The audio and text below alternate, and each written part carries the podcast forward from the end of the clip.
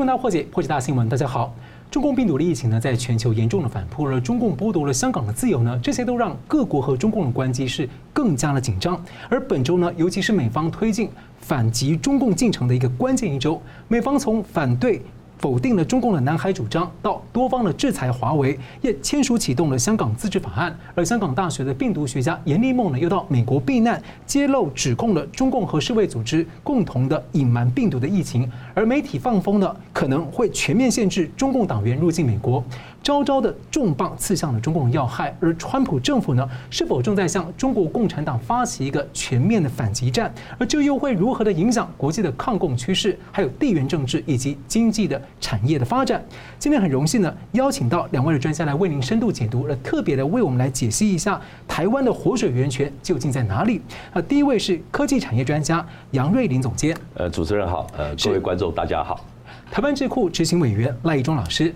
主持人好，各位观众们，大家好。而本周是美国交锋中共的关键一周，而美国国务卿呢发表了很强硬的南海声明，第一次否定了中共呢在南海的一个主张，并且强烈的反对中共武力霸凌周边的国家。而且亚太助理的国务卿也表态说，川普政府可能因此来制裁中共的官员。请教赖怡忠老师啊，您怎么看美方这一次在南海议题突然间这样升高表态？我想哈，这次那个美国对南海议题的这样的一个表态，与他在四年前哈，二零一六。当时这个仲裁庭刚出来的时候，其实美国呃他是表示要尊重仲裁庭结果，但是他对于呃中共他本身的一些呃那个就是呃宣称不接受仲裁庭的那个声明，他并没有有其他的这个讲话，所以给人感觉到就是说这一次美方他的这个态度和作为是较四年前有一个很明显的改变。那特别是这个 Pompeo 他提他在这个声明里面所提到的，不仅是。呃，有关于中共他们在呃南海的九段线的那个主张是非法的，而且他还一个个把它点出来，哪些地方他认为中共那边是不对的。所以说，呃，例如说他对于这个呃，不管是黄岩岛哈，或者是说在美济礁，或者是在呃，例如说包括马来西亚万安滩等等这些地方哈，那个以及越南万安滩等等这些地方，他都有一个把它点出来。换句话说，美方这次他的那个作为实际上是相当清楚的表示说。不仅那个美国反对中国，认为说中国他在南海的那个主张是非法的，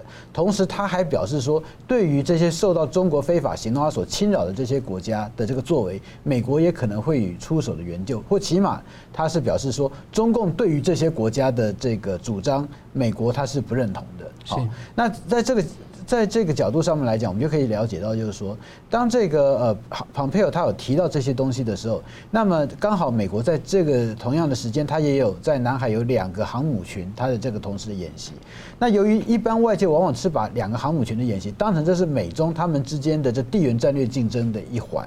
但现在，呃，它的意义可能变成是说，这两个航母群它的一个演习啊，实际上是表示说，美国知道这个南海仲裁庭它可能没有什么国际警察哈去抓坏人等等，因为国际上不是这个样子。但是美国会单方面的去 enforce 去执行，他认为说，那南海仲裁庭里面他所赋予的什么叫做合法的行动，然后他用他本身的国一国的力量要去呃给予这个仲裁庭本身。的那个法律效力有一些比较实质上的效果。是老师，我追问一下，那你觉得说美方在这次出手之前，相关的声索方，因为目前看到我们各方好像没有什么特别的反应，所以你觉得会各方会怎么解读，或是是不是已经形成了一定的默契？我是觉得说，其实那个如果你看中共他在呃南海的这个议题上面哈，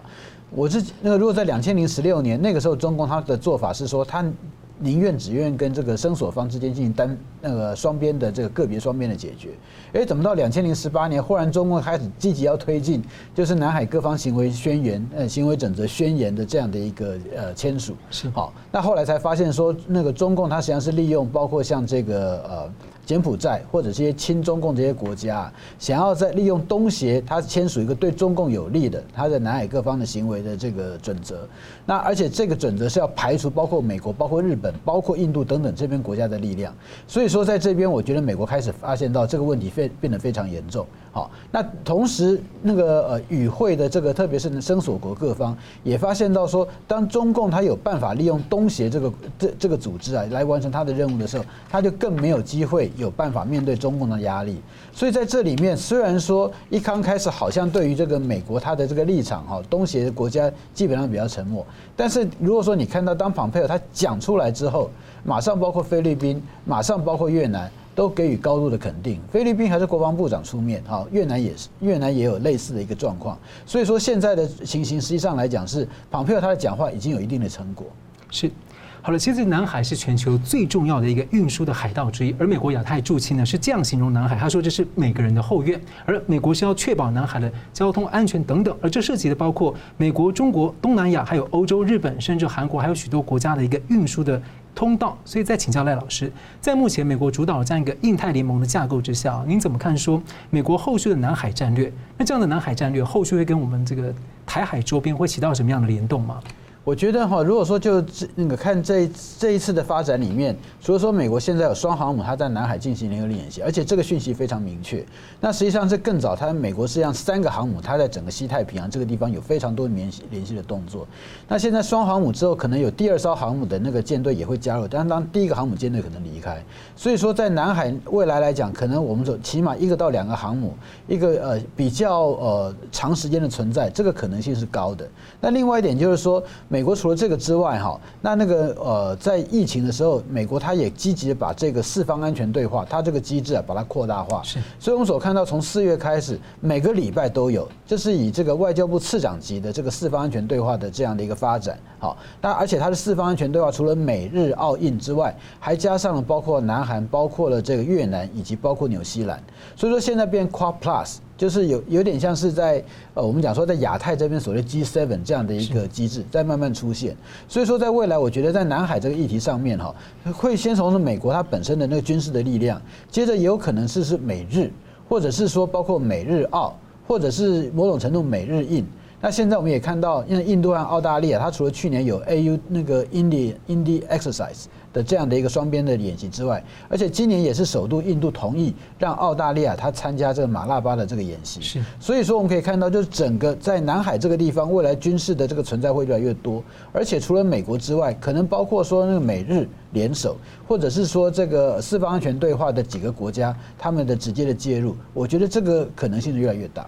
是的，本周美中交这个美中的交锋啊，美国是周招招啊都刺中了一些痛处。那么周一呢，对南海声明，接着又在科技战线上往前推进。那么英国政府呢，在最近是下令要排除华为，而美国也在限制华为的员工入境的签证，入境美国的签证，而要惩罚华为帮中共监控还有迫害中国的人权。所以要请教一下这个科技产业专家，就是杨瑞林总监啊，在英国禁止华为参与五 G 之后，那您怎么看说后续整个？带动相关的一个科技的产业的这个效应。OK，我觉得呃至少有两个面向可以观察哈。第一点，当然呃目前呃谈的最多的就是华为的五 G 设备哈。其实呃以今年的年初哈。其实 Johnson 哈还是觉得说，哎，想要稍微的在某某一个区块里面放华为一马。但是这一次的一个一个大转弯哈，我觉得当然有几个重要的一个一个讯息。第一个就是我给各位观众看一下，就是这个是五眼联盟。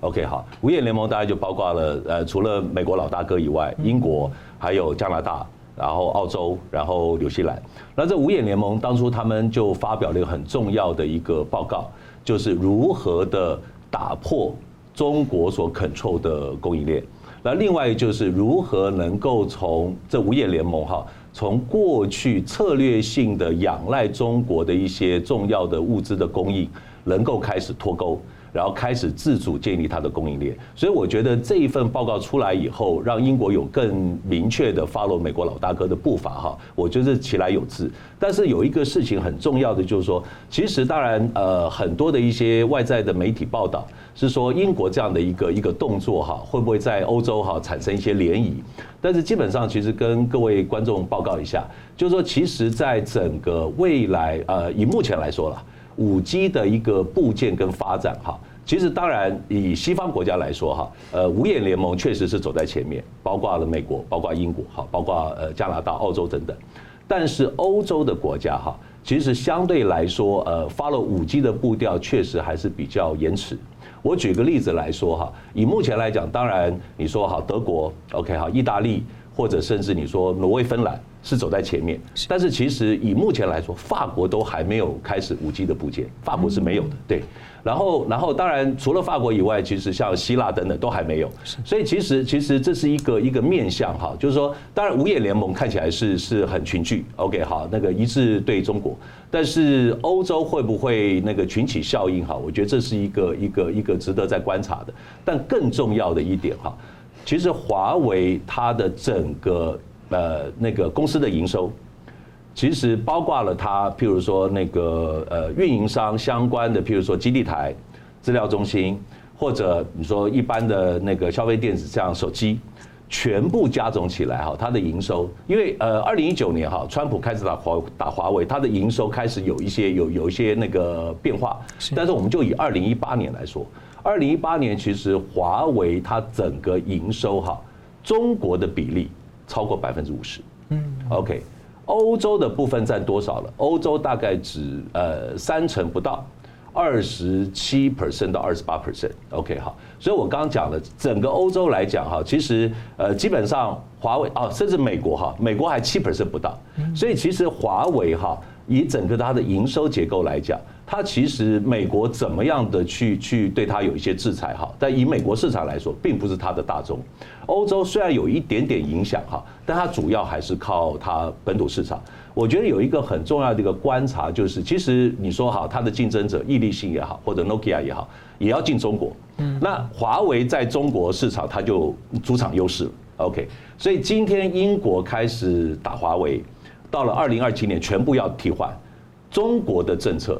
这至于 Ericsson，至于 Nokia 会怎么样的做一些阴应，或者做一些那个那个扶植华为或 support 华为的动作，是不是可能让 Ericsson 跟 Nokia 在中国市场，相对于华为在英国市场或美国市场会相对的吃瘪？这个事情我觉得是还要值得关注。但不管怎么说哈，五 G 甚至未来长期到十年以后的六 G 的相关的一些一些所谓的重要的基础建设，其实各个国家。还有它的政策是相对具有相当的影响力的，所以这个部分我们还要再看，就是中国未来的一些相关的政策。至于 Ericsson 跟诺基亚在中国市场未来它会怎么样的有一些动作，这个蛮值得关注的。是，感谢，休息一下，我马上回来。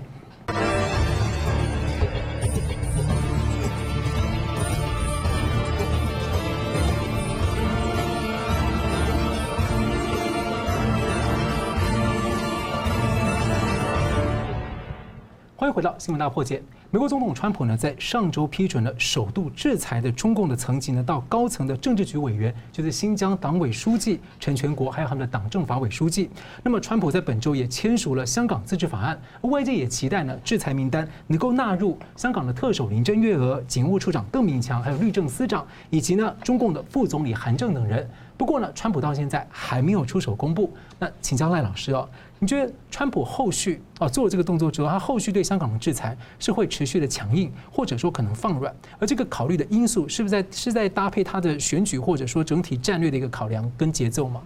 我觉得目前来讲，我们很难看出到底他现在的逻辑是怎么样哈，就是说很难讲说他这次的不宣布是代表是说呃他的选举的考虑哦，这之前是选举考虑，那现在可能受到压力，还是说呃他有其他的一些思考？但是我们可以确定就是说哈，呃随着这个新疆的这个法案出来之后，哎，川普他就他不仅签署同意，同时呢已经开始有所谓的对这个中共。而且是到达政治局委员好这个层级的这样的一个制裁的一个方式出现，而且有四位四位嘛四位官员。那所以说那个香港自治法这个东西出来之后，有关于制裁的部分，那个就我们的了解，应该它也会之后也会出来。好，因为就是说这个起码川普政府或川普这个人呐、啊，我们很少看到就是签了下去然后什么不执行的。好。所以说我我觉得预期可能会有，但只不过是说他的名单到底多还是少，以及他什么时候宣布。好，那那个而且呃，美国的亚太助理国务卿史达伟他也提到，就是说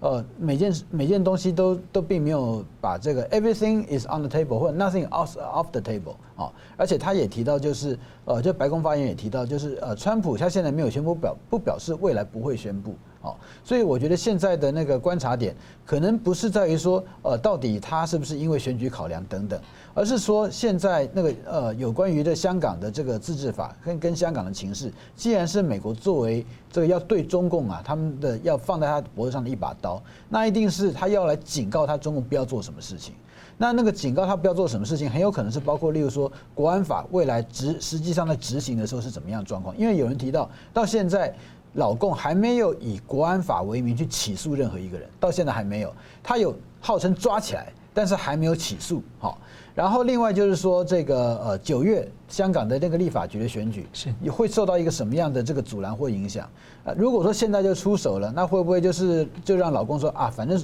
伸头说的都是一刀，干脆就不管了，就怎么给他做下去？所以说，我觉得这些肯定也都是考虑的因素。是的。好了，美国总统川普呢签署香港自治法案呢，终止了对香港的特殊待遇，也不再出口这些敏感科技到香港，而中共也无法像过去一样持续的透过香港来间接取得。不过有香港专家认为啊，这样的限制也对香港的科技研究产生了一些很重大的影响。所以请教这个杨瑞临总监，回顾这个美中科技战开打这个一两年呢，那中方也尝试要建构这个非美国的自主供应链，那您观察这样的供应链有可能成气候吗？呃，这个要也还是一样，从要很从很多不同的面向来来来观察哈。我大概跟跟各位观众大概做一个报告，一样是从呃这个这本报告哈，就是 Breaking the China Supply Chain。其实当然呃五眼联盟其实他讲得很清楚哈，呃如何的脱钩，它其实有很多的一些一些面向。第一个当然就是呃可能对于美国或者呃英国本身的产业会有负面影响的。硬脱钩，OK 哈，但另外一个就是它比较属于呃属于未来前瞻性的正面脱钩，这什么意思呢？就是美国跟英国未来要开始建立它下个世代新兴产业的自主供应链。好，目前的供应链因为过去的全球化，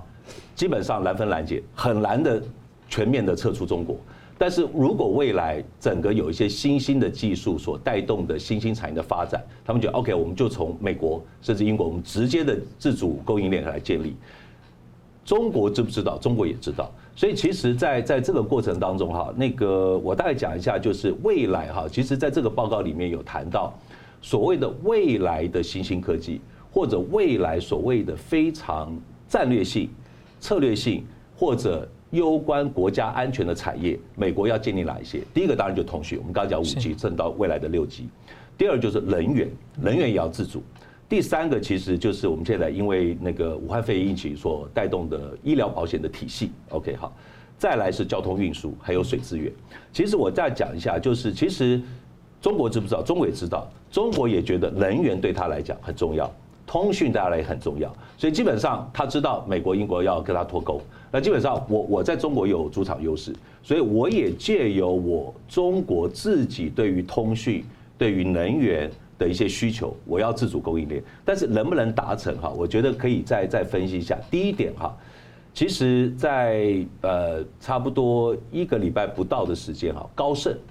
高盛出了一份很大概将近三四百页。很完整的报告，非常完整的报告，就谈到一个很关键的一个事情，就是中国半导体自主供应链能不能完成？OK，好，这个部分其实高盛有提到一个很关键的事情，就我刚跟跟观众朋友报告的，就是中国因为它有两个很重要的内需，一个是能源，另外一个就是新能源车。OK，好。所以这两个其实未来来讲哈，会带动很多新兴的半导体的一些一些发展，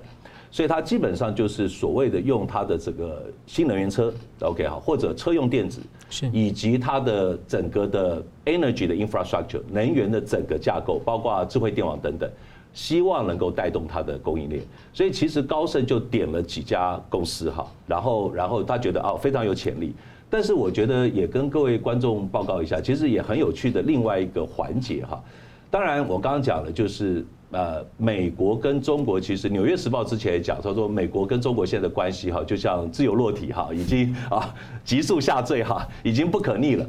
各自在发展各自的技术，各自在建立它自主的供应链。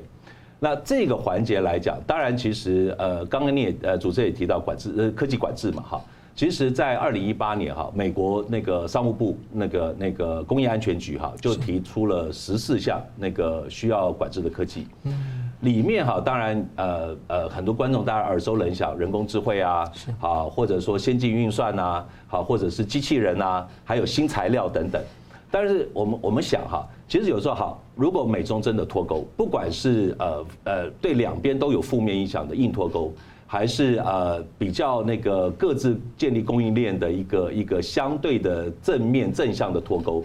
基本上很多人就在谈说，那会不会以后全世界哈真的会有两种系统，任何东西都有两个系统？这个很有趣一件事情，我跟各位观众大概怎么样去看这个事情哈？我们讲说现在世界上哈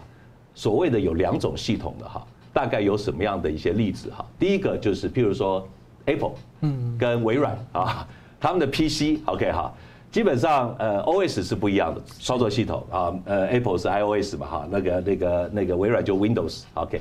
然后，然后当然那个那个所谓的应用软体不一样。你说啊，拿那个 iMac 是没有办法用 Windows 的，OK 哈，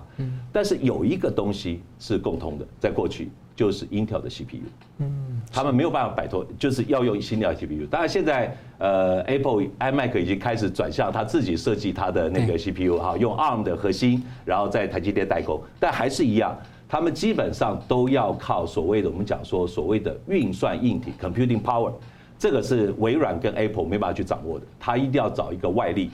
不管是以前的 Intel，或者是现在的台积。其实中国也面临到这个问题。你说中国它很多，譬如说它的网通、它的未来五 G、六 G、它的无人机哈，它的很多的一些系统，它可以尝试要摆脱美国，好建立它自己的一个一套标准。它有完全不同的一些规格的系统，但是它缺一样东西。我刚刚讲 computing 的 power，hardware，hardware 硬体，硬体的部分我们讲就是所谓的半导体。半导体其实是中国一个很重要，美国卡中国咽喉的一个很重要的关键。当然，我刚刚讲的就是高盛他有提到，就是其实当然中国慢慢的建立半导体的一些一些自主哈，多多少少五年以后、七年以后会越来越加速他们缩短，譬如说跟欧洲、跟美国的差距。我刚刚讲一个是新能源车，OK 哈，所以很多的车用电子里面哈，高盛是认为中国是有机会慢慢慢慢。呃，那个那个追上，譬如说欧洲的英飞凌啊，或者是 ST Micro 等等。然后另外一个，大家我这样讲能源嘛哈，但是有一个另外一个事情哈，也分析一下，也是在前天哈，我们大概那个那个国外有一些媒体的报道，就是呃全球哈，台积电那个现在市值已经变成是全世界哈晶片的市值最高的一家公司，台积，OK 哈。第二家是什么？第二家是三星，OK。第三家是 NVIDIA 辉达。再来是 Intel，OK，还有就是那个德州仪器跟高通。我们看看这六家公司哈，其实中国每一家公司都是它的假想敌，OK。但台积我是觉得基本上它的中芯国际离我们台积是非常遥远，OK。但是他想不想去做 Intel 在做的事情？想，想不想做辉达、NVIDIA 要做的事情？想。但是 CPU 跟 GPU 哈，对中国来讲真的是一个非常非常高的门槛。但是呢，三星的记忆体，我觉得中国是有可能可以自主的。OK，好，你说高通的一些一些基频晶片，华为的海思已经做到了。OK，然后那 TI 的相关的类比的半导体，其实中国有很多公司慢慢有追上来。所以我觉得这个所谓的自主供应链这个部分哈，其实长期来讲，其实国外都有很多的一些相关报道，譬如说半导体的一个产品其实非常多元，呃，几百项几千项。但是有一些东西它真的很难，譬如说我刚刚讲 CPU 也好，GPU 也好，但是有些部分它一直很努力的在追赶。还有另外一个很重要的事情就是，我刚刚有提到，其实管制科技有谈到新材料。是，其实在国内哈有很多的一些一些一些媒体不见得完全关注，但最近炒得比较凶，就是刚刚讲到车用电子嘛。车用电子其实有一个很重要的一个关键的一个半导体元件，叫做功率半导体。是功率半导体，它是用化合物半导体来做的。好，我们讲说碳化矽，中国要不要做？它要做，因为它自己有车用电子的内需市场。其实这个部分就牵到很多新材料的一些一些些发展。这个部分目前还掌握到美国手里，所以未来其实还有另外一个环节，就是说它自主供应链，一个是蓝的，就是我刚刚讲 CPU、GPU；第二就是如果它一路往上游走。它即使有中芯国际哈能够做制造，但是它的材料，尤其是未来新兴的半导体材料，还有就是很多的为了要让整个制造的那个良率提升的关键的半导体设备，这两块它还缺乏，非常非常缺乏。所以我觉得自主供应链哈，其实当然可以有很多的面向，有一些部分它做得到，譬如说很多的相关的半导体的设计，IC 设计它是可以的，封装测试它是可以的，但是制造相关的材料跟设备，我觉得它可能十年。都还不见得能够追上美国的脚步。是的，如果没有追上，可能就成为一些门槛，或甚至形成一些断层，有可能。是的，是的，是的。好的，我们稍微休息一下，继续马上回来讨论。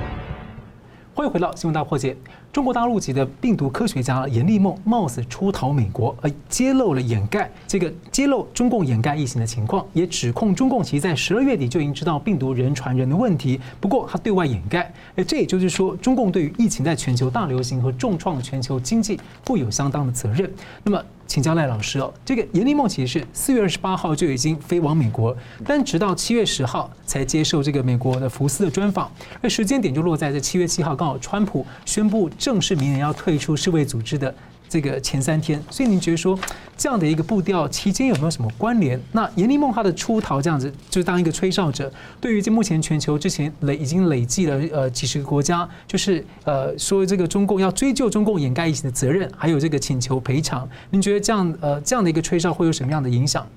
我觉得哈，就是说七月呃，这严立梦他的一个专访，七月十号嘛哈，是那刚好就在这个呃川普他宣布在这个那个就 WHO 哈。之后的应该是三天嘛，哈。对，好，那其实如果说另外一个时间点我们要注意，就是说在五月十八号啊，当时美国它是呃，就是直接要求这个世界卫生组织，你在一个月之内你要提交一些我要求你要提供我什么样的资料，因为我要就是有关于这个武汉肺炎上面的相关的一个处理的过程，因为美国它要跟这东西，根据这个东西它来决定我是不是要提继续给你这个呃。资金的资助嘛，对。那结果我们看到在六月十八号，美国好像没有动作，但是没想到竟然是在七月十号，川普就直接讲说我就不给你了，好就要退出去。那实际上我觉得那个川普的这个动作，当然很多人会提到说川普这个人自己本身他就是退群啊，然后他就是不合群，然后呃以及对他个人的个性有很多的这个说法。但我觉得如果说是把五月十八、六月十八号这两个时间把它联系起来的话，很有可能是六月十八号。世界卫生组织要给他的东西，他没有收到，或者是说他收到，他也觉得不满意。好，但是在那个时候，他可能还还先不做声，哦，同时还在等，或者是说他已经在想说，如果我要退出去的时候，我要做一些什么样相对应的作为，然后等到七月十号再宣布。那我觉得在那个严立梦他的这样的一个呃报告里面，实际上如果看他在福斯的电视网他的呃专访，他有特别提到世界卫生组织是怎么跟中共在合谋。哦，是在合谋的，所以说，就美国来讲，世界卫生组织，我要求你提供这些呃相关的资料，不管是你有提供我不满意，或者是你根本没有提供，哦，那我觉得他应该是从另外管道，从严立梦那边已经很清楚的，特别四月二十八号就出来嘛，所以美国如果说他不是不知道的话，他一定是像已经心有已经大概有某种的这个定论，觉得说世界卫生组织是一个什么样的单位，所以在七月十号他就直接宣布。那也因此，我们就是觉得要去注意严立梦他的一个呃的那个证词，以及啊他这边所那个呃透露的是什么样的讯息，特别是包括严立梦他里面讲一定会有跟其他的人。好，他做什么样的事情，做什么时间点做什么活动？那这些难道美国的中央情报局，或者是美国机关署，甚至说美国的 FBI，他不会去做私下的搜证以及求证的动作？所以说，从四月，然后到后来七月十号，他会出面去讲。那如果说没有相当程度美国政府他的受益，好，那而且也是同意他这样把它说出来，那我觉得这个严立梦不看的不太可能讲。那会这个样子，应该是美国政府私下对于他所提供的那些讯息，有做过相当多的查证，认。认为说这个东西是有它可信度的，好，不然的话，他我花了这么多钱把你弄出来，然后出来又讲一些谎话，那不是让我非常的没面子。所以我觉得现在他所后面所透露的一些讯息，特别是有关于那个那个 WHO 和中共他们之间的合作的关系啊，这个是我们下面要去观察的一个重点。那特别刚才这个杨呃杨博士有提有有拿到这份那个报，就是有个。Breaking China Supply Chain 这个报告哈，我看的不是这个上面的标题，我就看下面的这个单位了。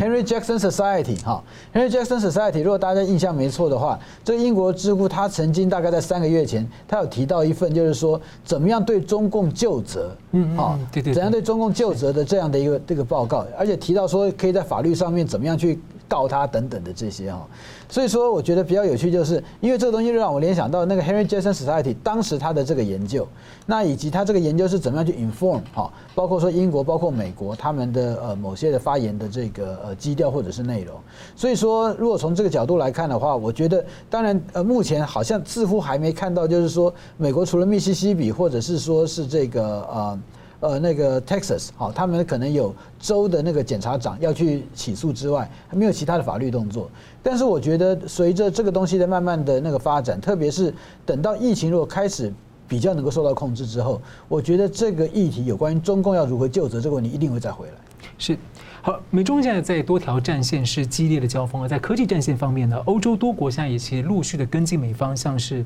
啊，我们之前看到了捷克，或或者说是英国等等。那么全球晶圆代工龙头台积电呢，最近表态是不再会出货给中国的华为。而值得关注的是，美国先前呢有四个部会联合的警告企业，供应链如果涉及了在中国迫害人权，那这样的企业将要承担责任。而且美国司法部长昨天也警告了企业，美国的企业说不要向中共叩头屈服，因为呢，中共的最后目的呢是要取代美国这些高科技的企业。所以请教一下杨总监说，呃，很多产业其实在讨论说，美中竞争之下啊，这个呃产业是不是要选边站？那这样的问题是否已经是多国包括台湾产业啊，必须就是没有办法回避，必须要面对的？那在这样情况之下，您觉得台湾产业的机会在哪里？OK，好，谢谢主持人。呃，我我个人看哈，其实台湾应该。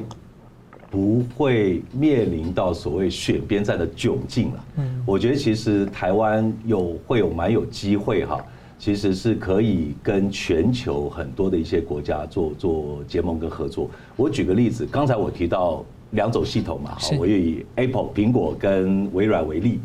另外一个啊就是以手机来说，也是两种系统，一个就是 Apple 嘛哈，还有就是安卓系统。OK，那台湾有一家公司哈。是苹果阵营跟非苹阵营，它都是龙头的，就是做那个那个手机的镜头啊，大力光。大力光。那为什么大力光可以两边通吃哈？就是它其实很重要，就是所谓的技术研发的自主，还有就是非常长远而且深厚的专利布局，你就可以不要讲左右逢源，两个大的系统 OK 阵营都要找它。那我觉得其实在未来哈。全球来讲，哈，那个包括了五 G 的长远发展，AI 的长远发展，其实里面哈，整个大的一个方向哈，里面会有很多新的一些科技、新的一些市场、新的载具、新的应用、新的一些垂直的一些一些市场会会产生，这里面就会产生非常多元的一些机会。这些多元的机会，我觉得其实台湾哈，非常的弹性。非常能够掌握到市场的脉动，我觉得这对台湾来讲是一个非常非常难得的一个机会，很难得一个机会，我们可以好好掌握哈那个关键的零组件或者关键的一些一些一些一些呃部件等等哈，其实很有可能就像大立光一样，未来五 G 跟 AI 长期的发展，甚至到了二零三零之后的六 G，其实台湾会有很多像过去。大力光所掌握到的一些机会，这个部分其实我在跟国内很多产业都有谈到这一点。那我在我在讲另外一个事情，就是很关键，就是说，当然在国内哈，产官学也一直谈到另外一件事情，就是台湾不管怎么说哈，你说好五 G AI 也好，我们的资源怎么样都不会比中国啦或者美国那么多，在整个资源有限的情况之下哈。台湾要怎么样去掌握商机？我我想提出来一个，就是所谓的我们可以掌握所谓的不管是五 G 或 AI 关键的一 percent。OK 哈，你说那个镜头，镜头是非常高附加价值，OK，但是它在整个手机里面，可能它的它的那个那个单价比例，相对整个手机，你说啊，其他半导体，你说应用处理器啦，好，基频晶片，可能它相对来讲，可能它的 percentage 没有那么那么的高，但是它非常非常 critical，非常关键。我觉得其实，在未来哈，五 G 跟 AI 会产生很多新的、多元的全新的一些一些供应链。这个供应链可能会散在全世界很多地方，可能有些部分在日本，有些在东南亚，有些在美国，有些在英国，有些在什么地方。但是里面一定会有一些系统，里面会有很重要的一些关键元件。这些部分其实台湾在过去因为半导体产业，我们慢慢建立的一些能量，资讯产业、通讯产业，其实现在很多国内的业界一直在寻找那个所谓的关键的一 percent。这个部分其实慢慢已经在探讨出来哈。我我举个例子来讲，譬如说，甚至包括我们常常在谈的，现在美中一直在打的就是量子电脑啊，是量子电脑很大的一个系统，这不是台湾应该做的。但量子电脑里面，其实很多的厂商也在探索有没有那个关键的一 percent，是台湾可以扮演角色的。OK，这个部分其实是可以讲说，就是下时代的半导体。或者新兴材料所带动的一些新的元件，这个部分其实是台湾很重要很重要的机会。所以我觉得，其实台湾哈，因为资源有限，一个当然就是讲说啊，关键的一 percent，另外就是我们其实在很多大的供应链的发展过程当中，可以找非常非常利基、利息的一些市场。其实台湾很多，譬如说现在上市上柜的 IC 设计公司，其实都非常利需但是很关键很重要，不管是伺服器里面的 IC 也好。好，或者是那个交换机里面的重要 IC 也好，我们都掌握到关键一 percent。我觉得未来有更多的关键一 percent，可以让台湾很多的隐形冠军掌握到更多的一些商机。是，哎，赖老师，我想要追问一个问题啊，就像刚刚这个呃杨老杨总已经提到了这样的一个机会，那在以台湾的这个包包括科技，或者说是这个敏感科技，或者说是相关的这个智慧财产权，因为如果涉及到不同的供应链跟不同的阵营的话，我们在当中不管是机密保护等等各方面的。管制跟这个相关的管理似乎会变得更复杂，就是一个挑战。有没有什么您觉得说，我们政府已经在注意或者关注，已经在准备架构这样的一个基础法律上的一些或是管理上的一个基础设施？我觉得目前很多的东西它还在发展当中。其实就政府来讲，它也只能就是说，随着整这整个趋势，然后想要去做一些那个先期的这个预期哈，然后看要怎么去应应。那但是就是说现在来讲所看到的有，特别是从美国这边所出现的，他要求跟中国进行脱钩。当然脱钩不太可能整个经济都脱钩了。那他们那美国做的呃，他的现在所谓供应链的脱钩，都是先从军工两用的科技这个地方开始。从二零一七年的时候，其实他有先来台湾讨论过一次。所以说，而且那个讨论说说难听一点，是台湾自己先。私下有先跟美方有提到 这个 supply chain 的 reorganization 哈，然后后来这个让美国刚好让让他觉得说，他之前有关于对那个军工那个军事产业。的这个 L one 到 L seven 这整个中国它 presence 的问题就开始拿出来讨论，也因此会跟台湾这边来进行这个来协商。那我们也看到，就是说在应该是在前几天，AIT 那边也有办有关于这个供应链的那个讨论的议题。当然，在台湾这边是国贸局那边出现哈，但基本上来讲，那美国它的那个主要的重点还是在于说，有关于供应链，它为什么要进行这个供应链上面的那个重新的再讨论，呃，以及重新的这个再重组，在于。很大的部分是在于说，怎么去进行一个进行一个可信任的这个供应链的那伙伴关系。那中国就是不可信任，所以说在这个地方来讲，那个美国它对台湾这边的压力实际上是相当的大。去年我们的这个呃，我们所所谓的这个呃 Invest USA 哈，投资美国的那个团体，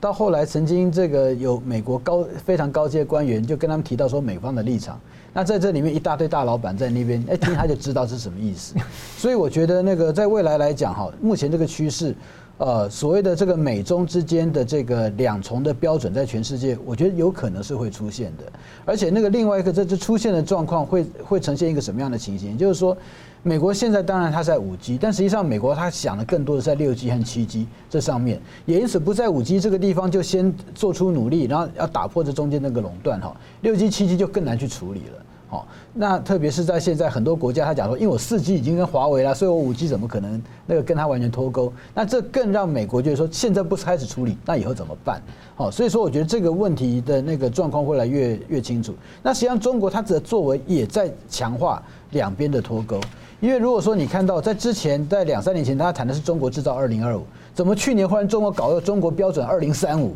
所以说这二中国标准二零三五，就明明明明就是中国，他知道美国已经有这样的一个作为，他也预期可能会脱钩，所以说我开始在这个中国制造二，中国的标准二零三五里面，在标准里面，我要先透过绑标准，把一些国家先跟我绑在一起，然后再建立他自己的一个供应圈。哦，所以说目前来讲，我们讲说有点像是全世界海洋力量啊，和那个亚亚太的那个亚洲大陆的大那个陆权国家他们之间的这个呃几个几个联盟之间的一个对垒。那这个东西不仅在军事、在安全，同时在产业以及科技上面都会看得到。好的，节目最后我们请两位来宾给我一分钟总结。不过，我想要再问一下那个赖老师，特别是我们最近跟印度，还有跟一些欧洲国家都有深化的一些点的合作。您觉得说，这样台美欧未来的，或甚至结合印度，那以台湾的一个强烈的制呃比较好的这个呃制造、精密制造，还有这个研发能量，我们是不是有可能形成台湾也在新的供应链形成里面，可以扮演一些比较更好的角色？我觉得就印度来讲哈，其实印度它的强项和台湾某种程度是互补哈，互补。但是但是另外一方面就是说，其实那个呃讲到供应链，其实印度并不是所谓的这个呃军工供应链的那个很重要的一部分，它是软体以及它的那个呃韧体，它技它的这个能量非常的强。所以说，就印度跟台湾之间的关系比较不是供应链重组所出现的关系，而是印度想要争取成为供应链重组之后的一个新的 destination。另外就是说，台湾和印度本来双方软硬体之间的合作，怎么样有办法进行真的有机的一个整合哈？那至于欧洲这边，我觉得目前来讲，欧洲的应该是那个比较亲那个呃大西洋的欧陆国家和那个原来欧陆国家两边之间看法还是非常不一样，所以说。看梅克尔自己怎么想，然后看这个，呃，例如说跟亲英国的像荷兰啊或丹麦，他们怎么想？我觉得大概是这个样子吧。是，老师一分钟。Okay, 好，呃，我觉得还是强调哈，其实未来哈，呃，不管美中如何的脱钩哈，台湾其实真的是商机无限。但商机无限就是我刚刚讲的，因为我们台湾资源有限，所以我们要好好的能够抽丝剥茧，掌握那个关键的一 percent。关键本也就是说，基本上美国也没办法做，中国也没办法做，而且是只有在台湾有。这关键 percent 需要花很多的一些一些一些力气。第一个当然怎么样能够掌握到关键一 percent，我刚才已经举了例子。所以第一个就是要技术领先。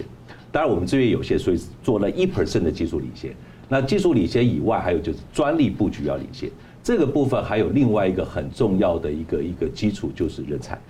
那人才来讲，包括我刚刚讲的，像比如说未来新材料的探索的一些相关的人才。这个人才以外，我们除了国内要去培育以外，还有很重要就是我们必须要吸纳全球的精英来台湾，一起跟台湾一起打地。而这个部分其实是蛮关键的。那当然，除了我们台湾自己努力以外，哈，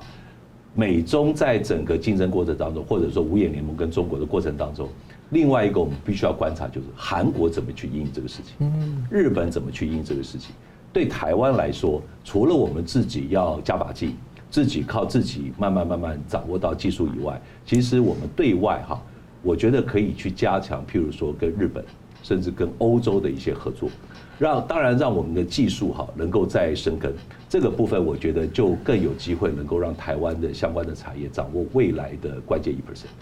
好，非常感谢两位来宾这个非常精辟的分析，还有观众朋友的参与。新闻大破解关键二零二零，我们下次再见。Hello，各位观众，感谢您的收看和支持。如果您喜欢我们的节目的话呢，请记得按赞，并且订阅我们新闻大破解的频道，并且要记得要开启旁边的小铃铛，按下去之后呢，会定期的接收到我们最新节目的通知。那么，如果您对我们的节目呢有任何的感想或心得的话，也欢迎您在下面的留言区留言来和我们交换意见。新闻大破解的节目呢是定期更新，每周晚上九点半会定期更新。我们下次再见。